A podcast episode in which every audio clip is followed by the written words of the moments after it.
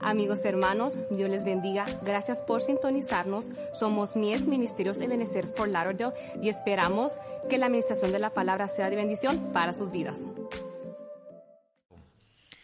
Y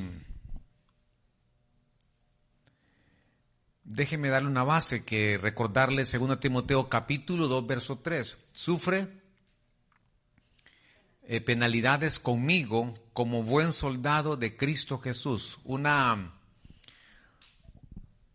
una etapa que se llama soldado, donde dijimos que hay otras dos etapas o facetas, la faceta de atleta, la faceta de labrador, que, que tiene un campo y que siembra, y que en esa faceta, como todo buen labrador, espera el fruto esperado.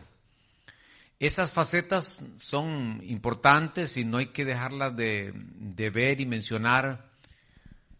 Pero en esta faceta de soldado, eh, vemos que de las tres, esta faceta es la que dice que le agrada al Señor. Dice, ningún soldado en servicio activo se enreda en los negocios de la vida de la vida diaria a fin de poder agradar al que lo reclutó como soldado. Y entre en medio de la semana hablamos un poquito acerca de la, de la voluntad de Dios. Y dijimos que en esas facetas de la voluntad de Dios, buena, agradable y perfecta, es interesante que esta faceta de soldado nos hace acercarnos a la perfecta voluntad de Dios, porque está ahí como en medio eh, buena, la voluntad de Romanos capítulo 12, buena, agradable y perfecta. Entonces, cuando, cuando caemos en lo agradable al Señor, estamos a un paso de llegar a, a la perfecta voluntad de Dios. Y esta, esta faceta de soldado dice que el propósito es agradar al que lo reclutó y utiliza un término, Pablo, militar en estos versos, refiriéndose a Timoteo, habla de, el que te reclutó como soldado. Ahora, en 2 Corintios 10:5 dijimos que aparece otro término militar a los corintios, derribando argumentos y toda altivez que se levanta contra el conocimiento de Dios y llevando, dice, cautivo todo pensamiento a la obediencia a Cristo. En la antigüedad, cuando se enfrentaban eh, en una guerra eh, enemigos, era común que si el enemigo de alguna manera vencía, se llevaban cautivos, presos o esclavos parte de ese ejército del, contrario, eh, eh, de los enemigos contrarios. Por supuesto, les los despojaban de lo que ellos tenían porque los llevaban cautivos, los llevaban eh, presos, los llevaban a cárceles, se convertían en esclavos, se convertían en súbditos, y una vez que los llevaban cautivo, ellos eran despojados de todo lo que tenían. Es muy importante que nosotros entendamos las necesidades de un soldado, porque Dios nos ha dado cosas valiosas. ¿Cuántos dicen amén? El Señor nos ha dado cosas maravillosas que nosotros necesitamos probablemente descubrir aún más, porque dice que Él ha depositado eh, esas cosas preciosas en vasos de barro, como somos nosotros. Un tesoro que el Señor, tesoros que tenemos en nuestra vida que el Señor ha decidido compartir eh, con nosotros, con su iglesia.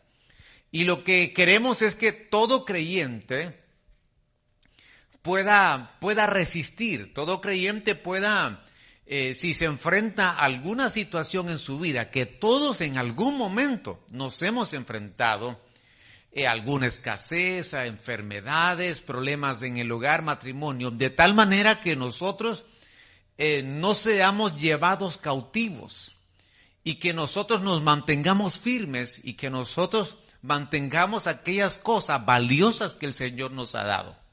Porque cuando el soldado es llevado cautivo, repito, entonces pierde esas cosas que son de él, que son valiosas para él, pero que en algún momento, si no sabe cómo permanecer, las puede llegar a perder.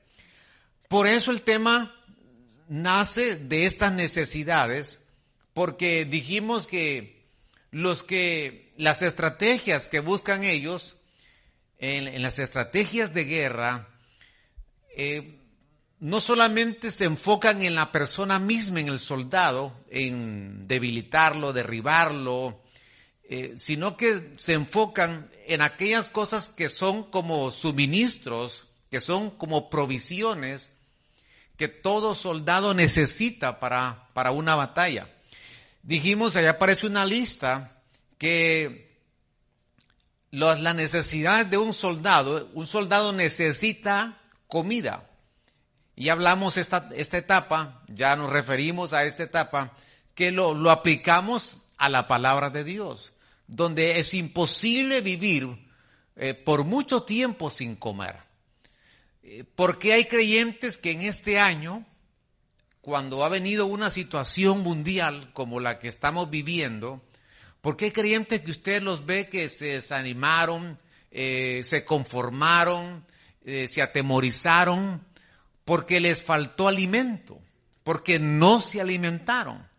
Eh, hay lugares que, que, que, fue bien difícil reunirse de forma presencial, pero mientras eh, no se reunían de forma presencial, pues había la opción de alimentarse a través de las plataformas, ya que estaba en casa.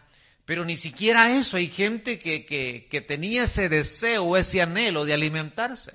Entonces vino una, Claro, al no comer, al no alimentarse, es imposible que pueda, eh, que pueda vivir por mucho tiempo. Por lo tanto, eh, la importancia del alimento de la palabra en nuestra vida, eso es vital, eso es, es, eh, es una necesidad, no es algo importante, es una necesidad como, como las necesidades básicas que todos tenemos, la necesidad de comer, de alimentarnos.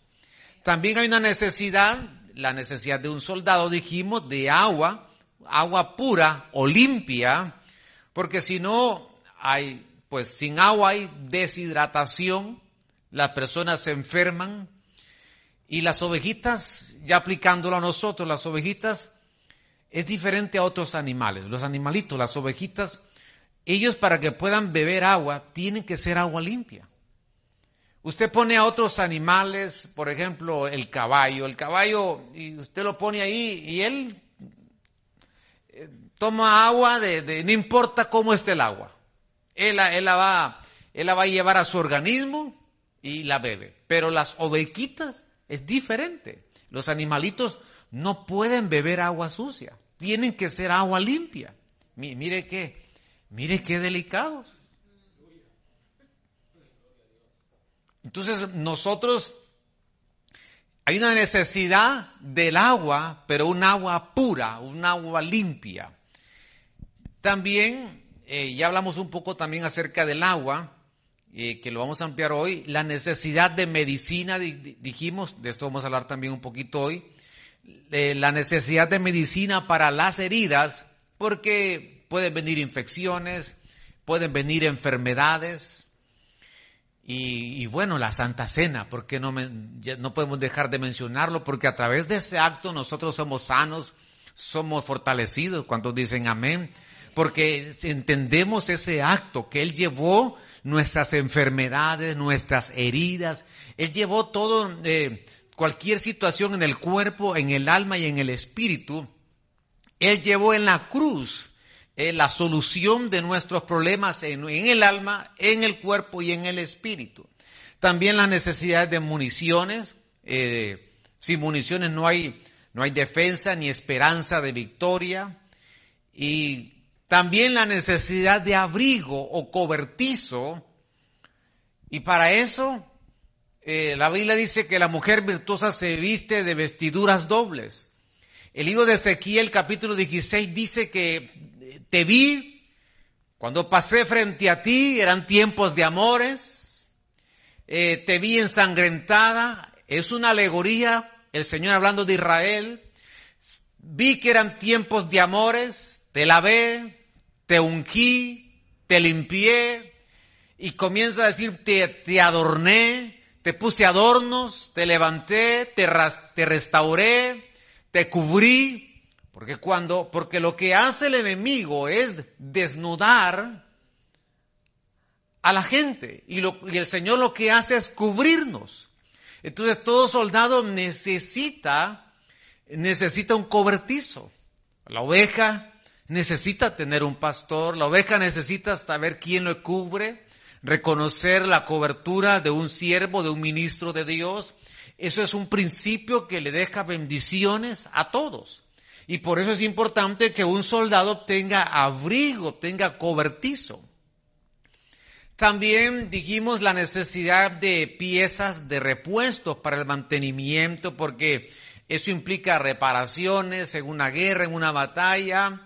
Eh, se necesita equipo, pero también la necesidad de combustible, porque sin eso no, no hay manera de avanzar, dijimos. Entonces, eso ya lo estudiamos, por lo menos lo mencionamos. Yo quiero eh, que nos enfoquemos en la parte del, del agua, porque el suministro del agua, ya mencionamos algunas cosas, pero por ejemplo, el agua, nosotros encontramos en la escritura aguas en plural, el suministro del agua nos dice que ya lo mencionamos, que el agua cambia el clima. El agua eh, va a cambiar las atmósferas.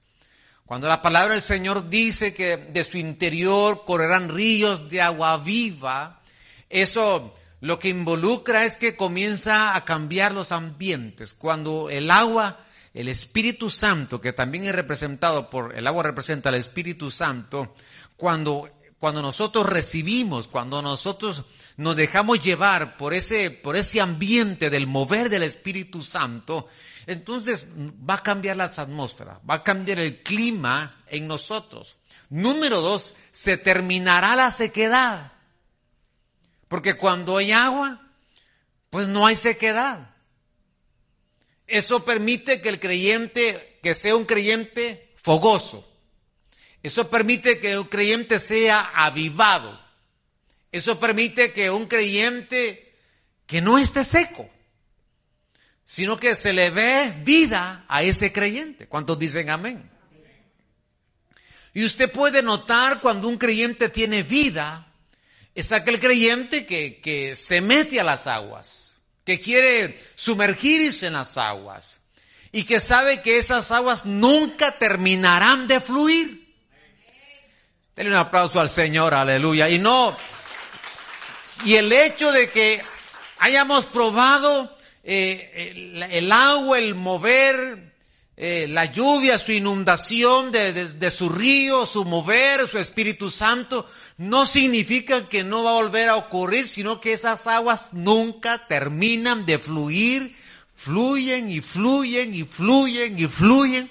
Es algo que son océanos no solamente es un, es un río, no solamente es un mar, sino que se vuelve un océano. De tal manera que, que encuentras profundidades, de tal manera que, que nunca nos va a faltar el agua. El agua también sirve para apagar incendios. Ahora, eh, cuando hablamos del fuego, tiene varias connotaciones en la escritura, pero, pero una de esas connotaciones también se puede, se puede referir. El libro de Proverbios dice, ¿cómo puede un hombre caminar sobre brasas eh, de fuego y no quemarse? Refiriéndose a, la inmoralidad. Entonces, ¿cómo se apaga eso? Se apaga con el agua. Número, número cuatro, cuando las aguas fluyen, cuando un soldado eh, tiene acceso a las aguas, eh, eso significa que va a tener cosecha. Porque si no hay, no hay agua, pues no hay cosecha. Entonces no hay, eh, la semilla no, no, no se rompe ahí en la tierra, no hay crecimiento, por lo tanto, y si no hay crecimiento, no hay fruto alguno, y al final nos, vamos nos van a conocer por nuestros frutos. Al final, ambas cosas son importantes, dones y frutos. Pero el Señor dice que nos seremos conocidos por esos frutos. Y es muy importante que nosotros eh, demos frutos. Y eso va a depender de, de la cantidad de agua que nosotros podamos asimilar. El agua es lo que le da vida a esa planta. Eh, dice la palabra que aunque, aunque el tronco, fíjese lo que dice la escritura, el libro de Job me parece que dice que sea cortado y que quede el tronco, dice la palabra que al olor del agua va a reverdecer. Solo al olor. Con eso será suficiente para que pueda reverdecer. El libro de Génesis dice, y la tierra estaba sin orden. Esa palabra orden es tohu en el, en el hebreo. Y vacía, esa palabra es bohu en el hebreo. Se cree que cuando la gente estudia estos primeros versos, creen que eran como entidades, como, una como potestades que habían desde el principio de la creación. Y las tinieblas, mire la cobertura que tenía la tierra, había una cobertura de tinieblas, cubrían la superficie de la misma y el Espíritu de Dios se movía sobre qué? y el Espíritu de Dios se movía sobre la superficie de las aguas. Entonces dijo Dios, hay expansión en medio de las aguas.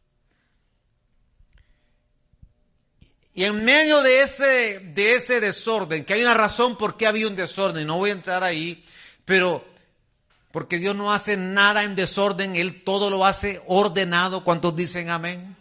Y Él dice, dice Jeremías que Él hizo la tierra para llenarla, pero ahí está vacía, hay una razón. Otro día estudiaremos eso. Lo que, lo interesante es que él dijo, hay expansión en medio de las aguas. Cuando había este caos, cuando había este desorden y había un vacío, dice el Señor, lo que, lo, lo primero, vamos a hacer las aguas. Porque esas aguas van a llegar a crear un orden. Esas aguas van a, van a crear un, eso vacío ahora será lleno y ahora separa las aguas de las aguas. Entonces, y él coloca las aguas, mire, separa las aguas de las aguas y las aguas las coloca hacia arriba y unas hacia abajo. Así está en el principio la tierra, no como ahora, que las aguas están abajo. En, en los primeros versos de Génesis 1, la separa las aguas de las aguas y coloca las aguas arriba y aguas abajo. Por eso cuando vino el diluvio, se unieron las aguas de abajo y las aguas de arriba. Fue un, fue un hecatombe, fue, fue, cubrió la, toda la tierra con las aguas.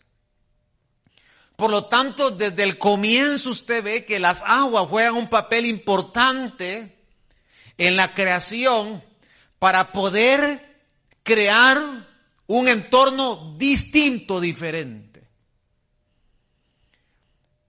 Cuando usted va a lugares donde son muy secos, usted ve los lugares áridos, secos. Eh, me ha tocado estar en lugares como esos y, híjole, hasta, hasta bañarse uno tiene que buscar pozos, fíjese. Yo no sé usted si le ha tocado eso.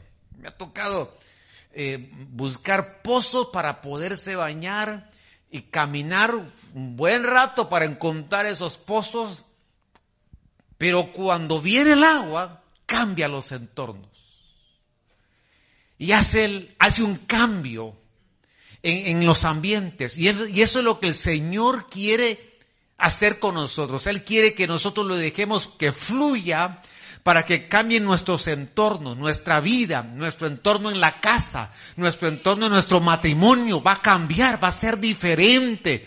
Va a haber un fluir distinto, va a haber un ambiente, un ambiente de gozo, de alegría, de vida. De un aplauso al Señor. Aleluya. Y las aguas son para nosotros. Son para que nosotros no tengamos sed. También el libro de eso, capítulo 15, Verso 27 dice, llegaron a Elim, donde habían doce fuentes de agua. Mire qué impresionante esto. Doce números de gobierno llegan ahí, se encuentran en ese recorrido de 40 años en el desierto, fueron a inspeccionar la tierra 40 días y como, como los llevaron, le creyeron más a, los, a las noticias negativas, bueno, 40 días, por cada día un año dando vueltas en el desierto. En ese desierto ahí, a pesar de todo eso, Señor tenía un propósito y no les faltó nada, aunque estaban en el desierto. Y ahí se encuentran doce fuentes de agua, después de que ellos tuvieron empezaron a murmurar por las aguas que no eran dulces, eran amargas, y bueno, el Señor, ellos murmuraron, pero se ha comprobado que esas aguas que ellos encontraron ahí en el desierto eran aguas ricas en magnesio y otros elementos que cuando ellos, cuando ellos bebían de esas aguas, ellos era, se, había, se desintoxicaba su organismo, me doy a entender. Eh, y entonces ellos, ¿por qué quería el Señor eso? Porque ellos venían de una alimentación de Egipto por más de 400 años, donde ellos tenían que ser, desintoxicarse de lo que habían comido como cuando eran esclavos. Y ahora el Señor les iba a dar una nueva alimentación. Y ahora el Señor les iba a dar una nueva dieta, una nueva comida. Y las aguas eran para eso. Porque eh, les ayudaba su aparato, a su intestino. Ellos no lo vieron así.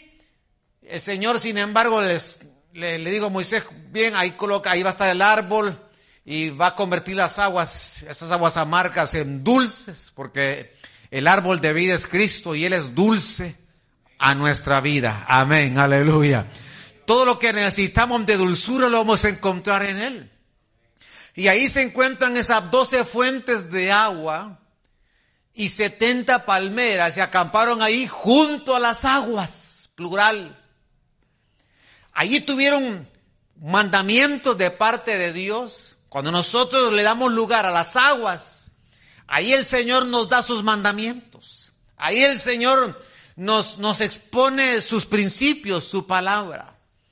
Y en ese desierto, ellos pudieron sobrevivir porque aún en medio de ese desierto, que no era solamente arenoso como alguien puede imaginarse, sino que era, eran piedras, rocas, el desierto era difícil transitar, pero ahí las aguas, las aguas estuvieron para ellos para que ellos pudieran ser sobrevivientes.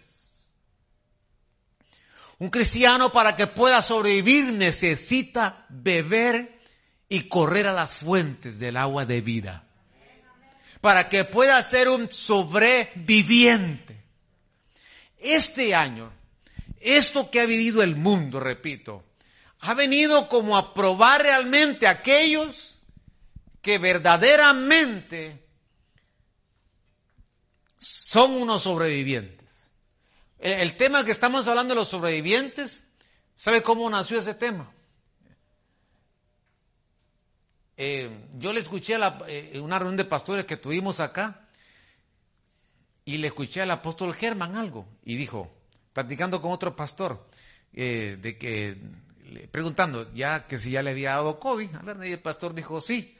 Entonces le dijo él, eres un sobreviviente. Entonces yo escuché eso y me hizo clic. Porque hay un sobreviviente. Entonces Dios Dios está, den un aplauso al Señor, Dios tiene sobrevivientes. ¿Cuáles son? Aquellos que beben y que, se, y que, y que pueden sumergirse en las corrientes y que corren a las aguas y se sacian. Esos sobreviven. Esos se mantienen firmes. Eso 17, 6, he aquí yo estaré ahí delante de ti sobre la peña de Oreb y golpearán la peña y saldrá agua de ella para que bebe el pueblo. Y así lo hizo Moisés en presencia de los ancianos de Israel. Ah, entonces, esta es una de las manifestaciones de Cristo en el Antiguo Testamento. Porque se manifiesta cuando se le presenta a Abraham Melquisedec, Gedeón como el ángel de Dios, Moisés como la zarza. Mire cómo se manifestaba el Señor en el Antiguo Testamento. Claro, hoy nosotros lo entendemos. Ellos no tenían esa revelación, pero ahora entendemos que la roca, ¿quién es? Cristo. Y de ahí sale agua. Y en medio que impresionante de una roca que ellos puedan ver el agua salir. Es que, perdonen, los desiertos no son tan malos. Está conmigo esta, esta noche no son tan malos como creemos. No estoy diciendo que es para quedarnos, porque pasamos de algún en algún momento de nuestra vida, pero es que en, en los desiertos hay milagros. En los desiertos hay milagros.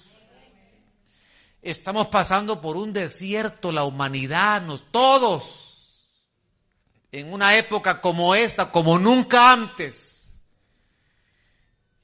Y usted ha visto milagros. Usted los ha visto en su casa. Y los seguimos viendo cuando decimos amén. Dele un aplauso fuerte a nuestro Señor, aleluya. Ahí en el desierto hay agua. Ahí, ahí hay el agua que necesitamos para, para sobrevivir. Aguas en medio del desierto.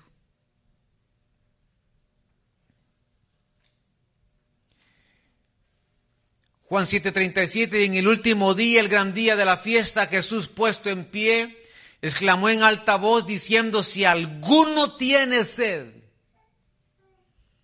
que venga a mí, dijo, y beba. Entonces el Señor dice, vengan, venid, nos invita, vengan, el que tenga sed, venga. No se le va a negar el agua a nadie. Solo tiene que venir. Solo tiene que venir porque el agua nos va a hidratar. Y nos quita la sed de los deseos del mundo. Aleluya. ¿Cuántos dicen amén esta noche? ¿Por qué la gente, la tentación al mundo? Porque no bebe del agua entonces, al beber del agua le va a quitar la sed de los deseos del mundo. Se le van a morir los deseos del mundo. No va a querer nada con el mundo. Va a ver el mundo y va a decir, no, no, no, no, no quiero nada de eso. Ya de allá vine, de allá el Señor me sacó, el Señor me restauró, el Señor me ha dado, en Él lo tengo todo, no quiero ni ver hacia atrás.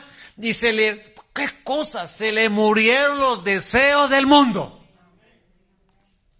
¿Cómo sucedió eso? Con el agua. Le quitó la sed.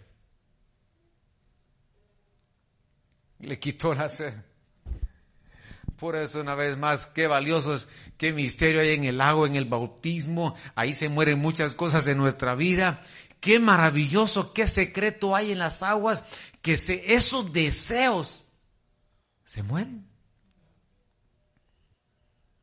¿Cómo, hay gente que de pronto aquello que le apasionaba, aquello que, que no podía, según él, vivir sin eso, sin hacerlo, de pronto se, se le muere y se le va? Porque mire, amado hermano, aquí el secreto está que, que los deseos, esos deseos del mundo, se vayan de nuestra vida. Porque si no, alguien puede ser como eh, vivir una vida eh, por agradar a alguien, eh, por, por quedar bien con alguien, pero cuando el deseo se le fue, se le fue. Ya no, ya no tiene deleites por eso. No lo anhela, no lo desea. Tiene otros, tiene otros deseos que son legítimos, como estar en la casa del Señor, como adorarle, exaltarle, bendecir su nombre. ¿Cuántos decimos amén esta noche? Y aquí hay gente que ha bebido, yo veo gente aquí que hemos bebido del agua y que eso nos tiene hidratados.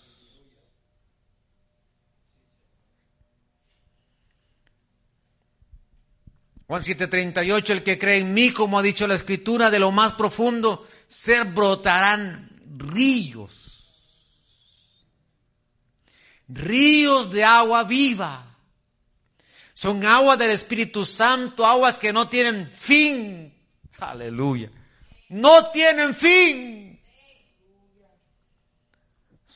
Son ríos. Son ríos que fluyen, fluyen, no tienen fin, no se acabarán. ¿Cuántos años has, has, podido beber? ¿Cuántos años tienes en Cristo que bebes y bebes y bebes? Te sumerges, te sumerges y las aguas nunca terminan. Nunca se acaban. No tienen fin esas aguas. Porque así es. Su Espíritu Santo es sin medida. ¿Cuántos dicen amén? Sin medida.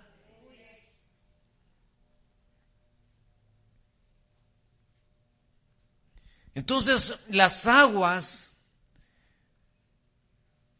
las dimensiones de las aguas son tipos de lluvia, son niveles de bendición, son derramamientos temporales, de visitaciones de Dios, nubes que te anuncian que viene lo que esperas. Cuando dijimos que las nubes, usted las ve así oscuras, usted dice, usted va a llover. Va a llover. Esto te anuncian que viene el agua te anuncia que viene lo que estás esperando. Te anuncia lo que viene que estás esperando. Así como el labrador que espera la lluvia, se imagina usted, él siembra la semilla, él no tiene sistema de riego, él lo único que dice, tiene que llover porque sembré una semilla y cuando llueve está satisfecho y después espera la lluvia tardía para que esa lluvia le dé el crecimiento a esa semilla. Ellos ven las nubes y dicen, eso les da una esperanza, eso le anuncian lo que están esperando. Cuando veas las nubes de otro color, te están anunciando, te están anunciando que pronto viene lo que estás esperando. Le damos una ofrenda de palmas al Señor. Viene lo que esperas, viene lo que esperas. Y de pronto vienen derramamientos que ni siquiera esperas. Este domingo, todo el mundo sorprendido, el agua que nos cayó y un yo perdí una sombría ahí, hermano. Se me fue. Dios mío, pero no estamos ni en agosto, dije yo, más o menos que septiembre, octubre, no estamos todavía ahí. De forma, vino algo de forma que nadie esperaba.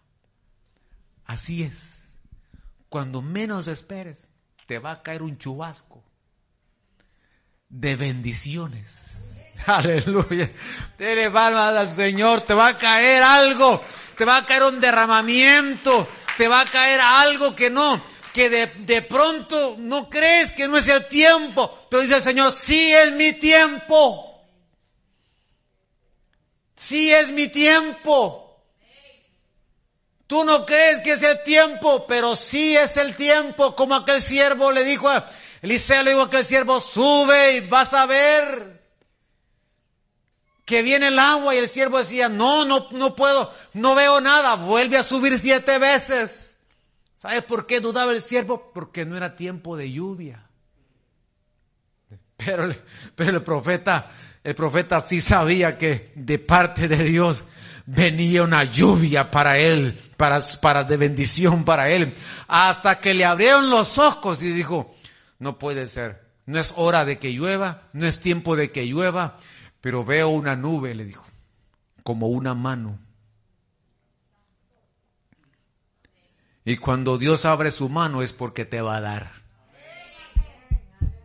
Porque la mano derecha es una mano abierta de Él. La mano izquierda es cerrada, pero la mano abierta es una, es una, la mano derecha es una mano abierta para dar. Aguas, mire, ríos, pozos, manantiales, mares, océanos, aguas de la fuente, del abismo, del firmamento, aguas, aguas de forma personal que te va mojando poco a poco. Mire, hay, hay, el, agua, el agua de repente viene y se va. Pero hay veces que el agua viene así, lloviznas. Lloviznas. Dice, no me, no, no, no me empapo, pero si se queda mucho tiempo, sí se puede llegar a empapar. Y esas aguas te van a mojar poco a poco también, hasta que tú puedas descubrir el destino que tiene para tu vida. Y lo vas a ir descubriendo a medida que te va cayendo esa lluvia, esa llovizna vas a ir descubriendo el destino para tu vida. Deuteronomio 28, 12, Él te abrirá su buen tesoro. A mí me sorprendió cuando vi este verso, porque Él te abrirá su buen tesoro, los cielos, para dar lluvia a tu tierra en su tiempo y para bendecir toda la obra de tus manos. Te abrirá su buen tesoro. La lluvia es un tesoro que dice que te va a abrir ese buen tesoro, los cielos, para dar la lluvia a tu tierra, para bendecir la obra de tus manos, porque yo puedo hacer mucho con mis manos, pero necesito la lluvia que venga de arriba, que Él me envíe su tesoro y dice, tú darás prestado a muchas naciones, pero tú no pedirás prestado.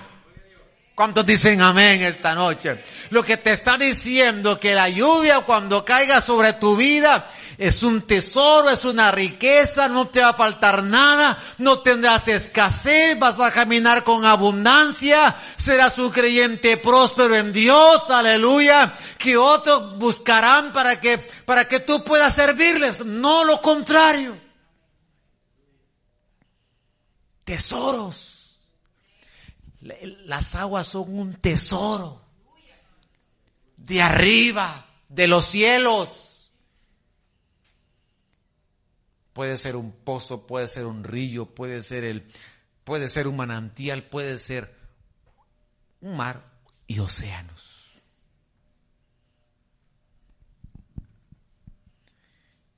Qué, qué importante es el agua. Ahora déjeme darle otro suministro.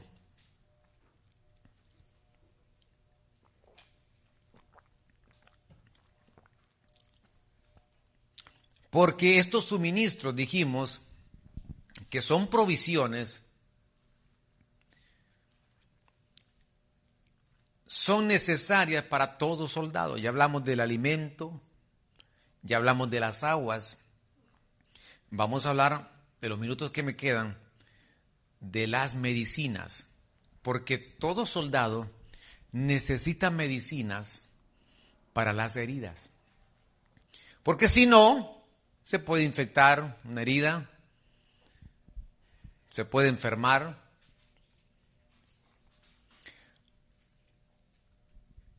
Isaías 53:5, más el herido, más él fue herido por nuestras transgresiones. Es el tercer grado de ofensa al Señor. El primero es transgresión, el segundo es pecado y el último es transgresión.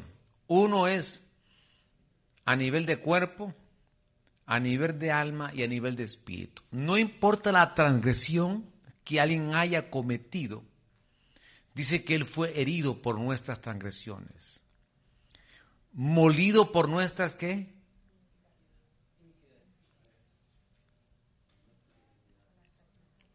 Por nuestras iniquidades. Entonces, perdón, eh, pecado, transgresión, iniquidad. Corrijo eso. Pecado, transgresión, iniquidad. La iniquidad es el tercer grado de ofensa. Mas Él fue herido por nuestras transgresiones, molido por nuestras iniquidades. Miren los dos grados de ofensas ahí. El castigo por nuestra paz cayó sobre Él y por sus heridas hemos sido qué? Sanados. Ya hemos sido sanados. No dice seremos, ya hemos sido sanados. Dele una ofrenda de palmas al Señor porque el sacrificio que Él hizo por nosotros fue un sacrificio perfecto. Él la herida, mire, esos latigazos en sus lomos, esa herida en su cabeza, le arrancaron la barba, le desfiguraron el rostro, le clavaron las manos, le clavaron los pies, una lanza en el costado. Todo eso hay que hablarlo y estudiarlo. Porque cada una de esas heridas tiene un significado para nosotros. Él llevó heridas emocionales, él llevó todo tipo de heridas, todo tipo de enfermedad, no importa el nombre de la enfermedad. Eh, dice, si tú crees en este sacrificio, y a través del acto de la cena del Señor, tú pones fe a ese acto, podemos creer que hemos sido sanados. Él ya lo hizo. Lo que a mí me toca es creerle a Él. Que lo que Él llevó fue un sacrificio completo. Si en algún momento se sintió desamparado, es para que tú no te sientas desamparado. Si en algún momento se sintió solo, es para que tú no te sientas solo. Si en algún momento él se entristeció, es para que tú no estés triste. Si en algún momento él bajó a los infiernos y ahí a predicar a los espíritus encarcelados, que le habla primera de Pedro, dice que en otro tiempo, en el tiempo de Noé, ellos ahí pecaron, es para que nosotros ya no vamos a ese lugar. Todo fue una sustitución, el holocausto de Él fue un, fue un sacrificio, un sacrificio que nos dio vida y que nos dio sanidad. Ahí habla de problemas en el alma, ahí habla problemas en el cuerpo, ahí habla de problemas en el espíritu. Por sus heridas hemos sido sanados. Isaías lo está profetizando 700 años antes de que ocurra ese acontecimiento. Por eso Isaías es como el profeta que habla del Hijo. Amén. Porque si hay alguien que más habla del Hijo es Isaías. Ahí se refiere dónde iban a ser, eh, el lugar, cómo iban a ser, la Virgen, habla del momento en la cruz. Isaías habla, profeta, es un profeta que es el profeta que habla más del Hijo.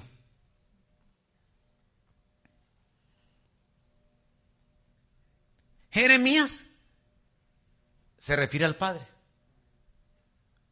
Y Ezequiel se refiere al Espíritu Santo, porque es el que más tuvo visiones. Ezequiel.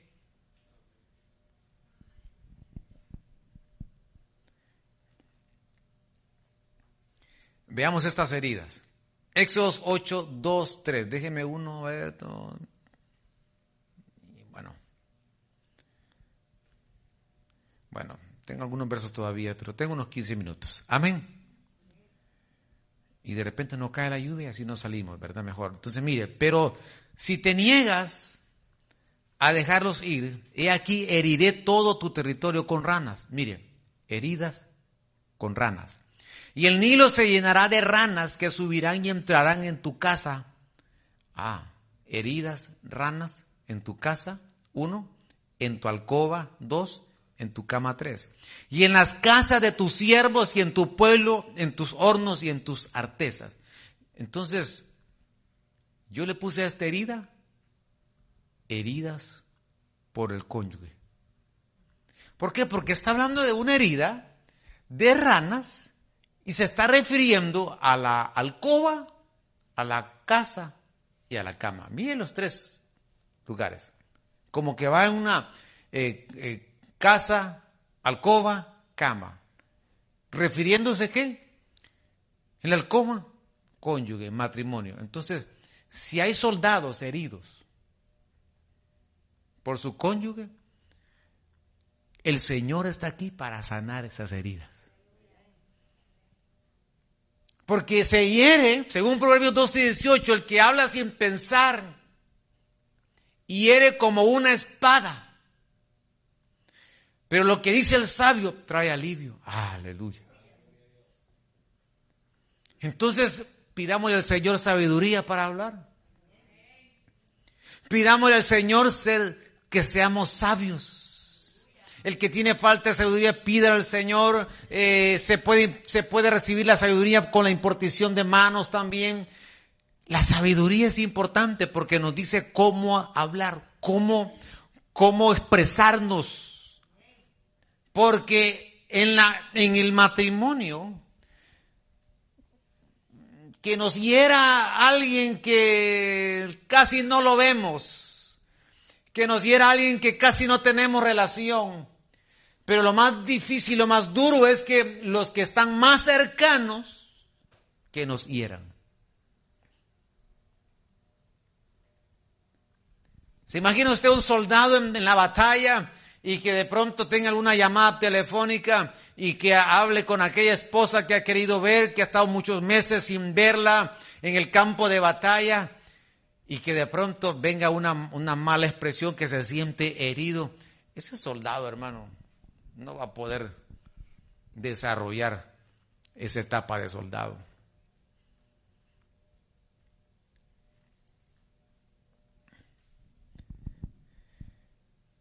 Y muchas veces dejamos que las heridas se infecten. Y no le permitimos al Señor que Él la sane. Y hay gente que lo que está ahí en la herida es como, ya tiene la herida, ¿verdad?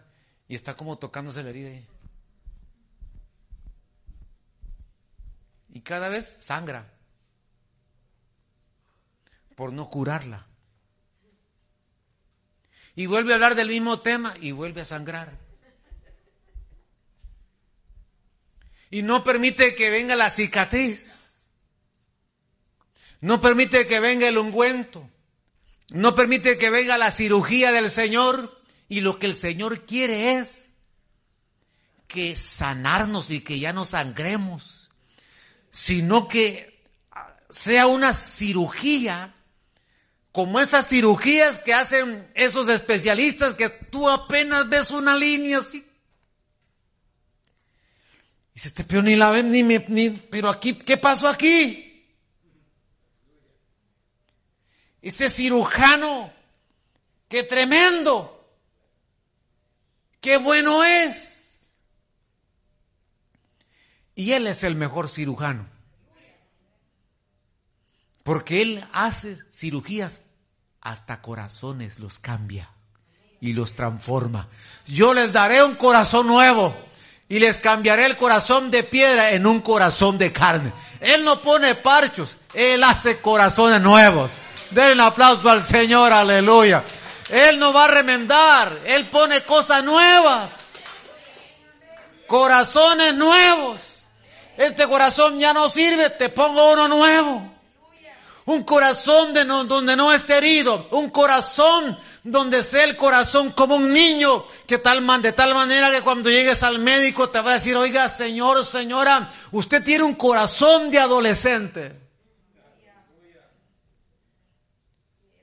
Porque se supone que con los años los órganos trabajan de forma distinta. Pero hoy usted, a pesar de los años que tiene, usted tiene un corazón de adolescente. Es porque el cirujano de cirujanos, aleluya. Él hace cirugías perfectas en nuestra vida, sana, transforma, cambia, aleluya. Nuestras heridas, Él las sana. De tal manera que ya no te acuerdes de eso y ya no vuelvas a hablar de eso. Que ya no te acuerdes de eso. Te vas a olvidar de eso. Oiga bien, te vas a olvidar quién te hizo eso. Lo único que vas a recordar que Él es tu sanador, que Él es tu cirujano por excelencia. Ya no vas a hablar de eso. No vas a hablar más de eso. Aleluya. Déjeme darle otra, porque es que el herido fue por nuestras transgresiones. Aleluya. Por sus llagas hemos sido sanados.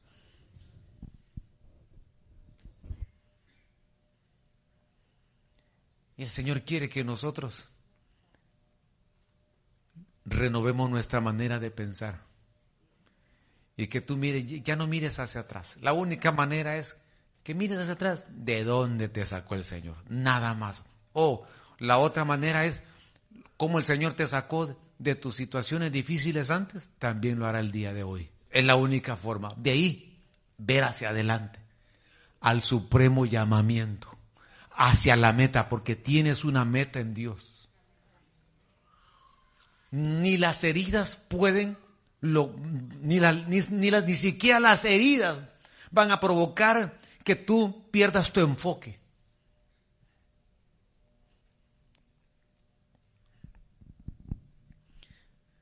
Déjeme darle esta herida.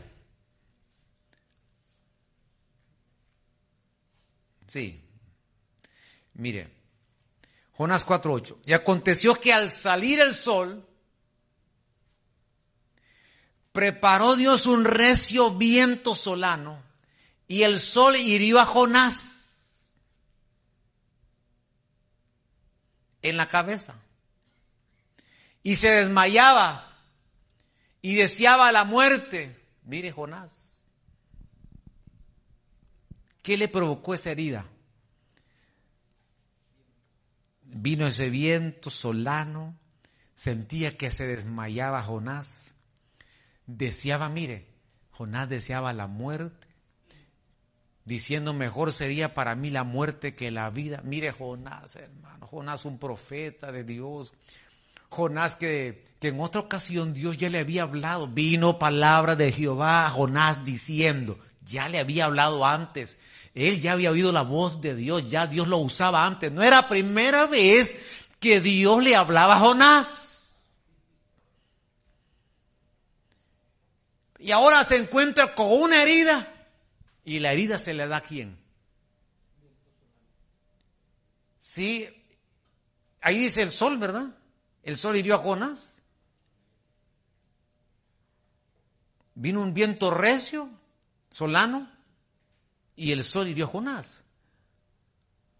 Entonces el sol hiere. ¿Está conmigo esta noche? Por eso el salmista dice, el sol no te fatigará de día. Y hay que ver la luna también, lo que hace también. Porque también la luna hace sus estragos. Pero quedémonos con que el sol aquí hiere, porque es lo que está, es lo que está pasando aquí con Jonás.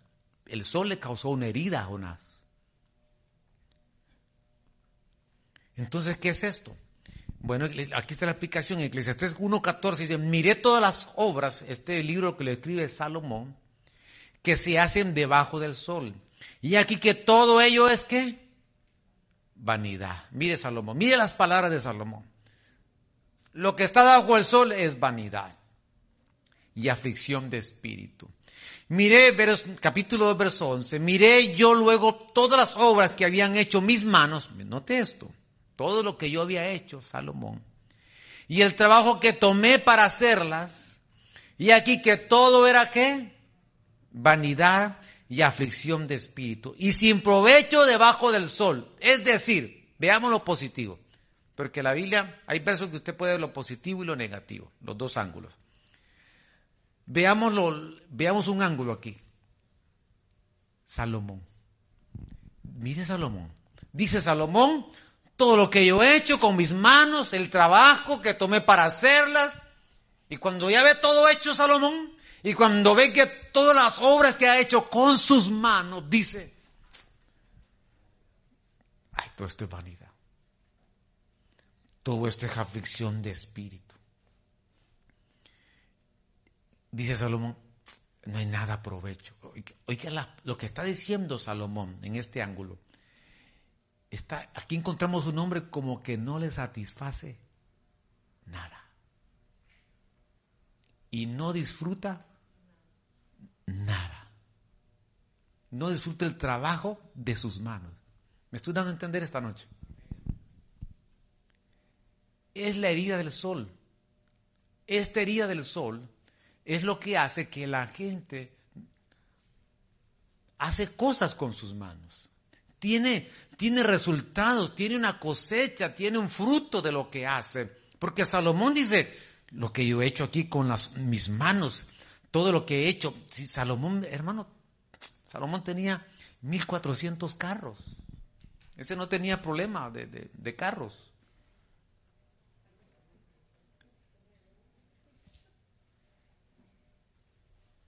No tenía problema, tenía viñeros, era un hombre próspero, Salomón, que hay que estudiarlo. Pero no miraba a él, no se sentía, nada lo satisfacía, no disfrutaba de su trabajo.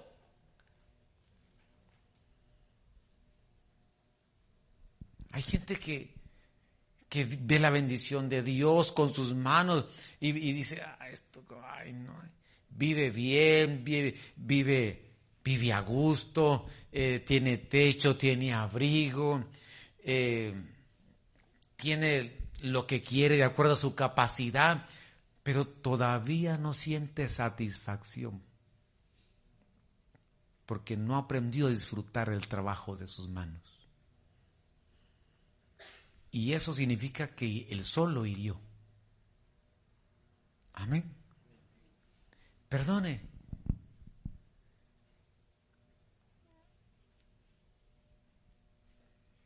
Démosle gracias a Dios por lo que tenemos.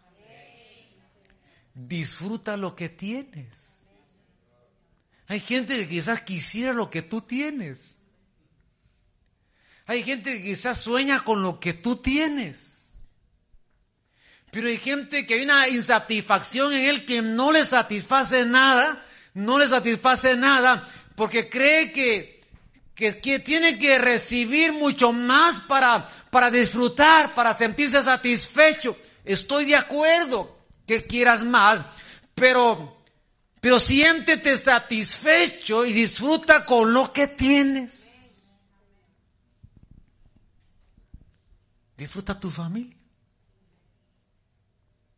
Amén.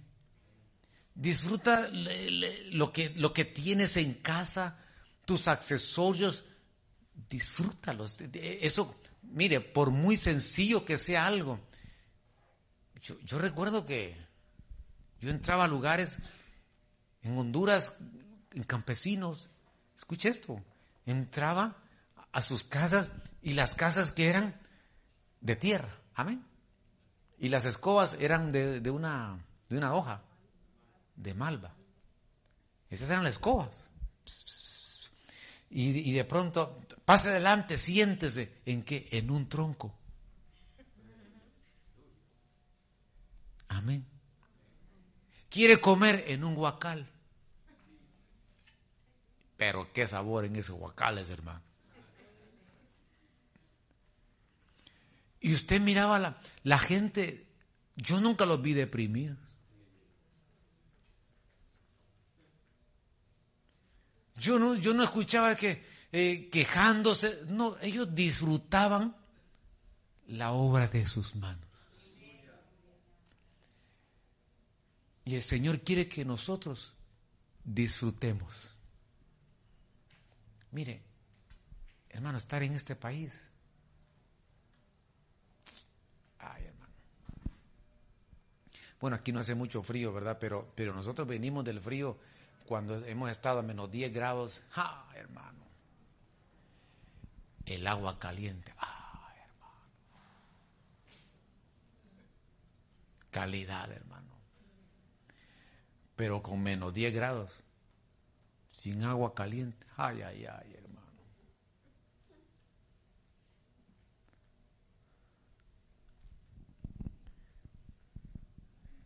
Usted la regula y mucho poco.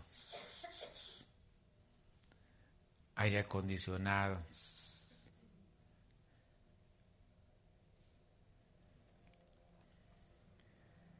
Disfrutemos porque eso significa que no estamos heridos por el sol. Salomón, ay, decía Salomón, esa aflicción de espíritu, ay, decía Salomón, esto todo es, ay, todo es vanidad. Estoy viendo otro ángulo de Salomón, todo esto es vanidad, decía Salomón. ¿Acaso no está satisfecho? Hay gente que está más preocupado por lo que no tiene y no está contento por lo que tiene. Siempre está pensando, me, haga, hace falta esto. Ah, sí, es que tengo que tener otra cosa. Es que tengo que tener más. Es que tengo.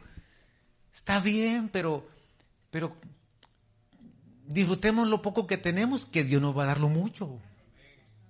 Que si somos fieles en lo poco, en lo mucho Él nos va a poner. Quiero terminar con este verso, porque hay una solución. Porque si estamos heridos por el sol, Salmo 63, verso 7 al 8. Porque has sido mi socorro, y así en la sombra de tus alas me regocijaré. Aleluya. Eso significa que está, pega, está mi alma pegada a ti, porque tu diestra me ha sostenido. ¿Cómo puedo yo no estar herido más con el sol cuando yo busco la sombra? La sombra de sus alas. Y ahí va a estar mi alma pegada a ti. Y tú vas a decir, Señor, tu diestra me ha sostenido, Señor. Tu mano derecha. Hay deleites a tu mano derecha, Señor. Porque tú has sido mi socorro. Y te vas a dar cuenta que siempre hay gente que va a estar peor que nosotros y que lo que tenemos es para estar agradecidos, satisfechos, porque Dios ha sido bueno. Pónganse en pie esta noche, por favor. Gracias por habernos acompañado. Esperamos que la administración de la palabra haya sido de bendición para tu vida. Si no tienes dónde congregarte, te invitamos a que nos visites. Para más información, llámanos al 915-502-1252.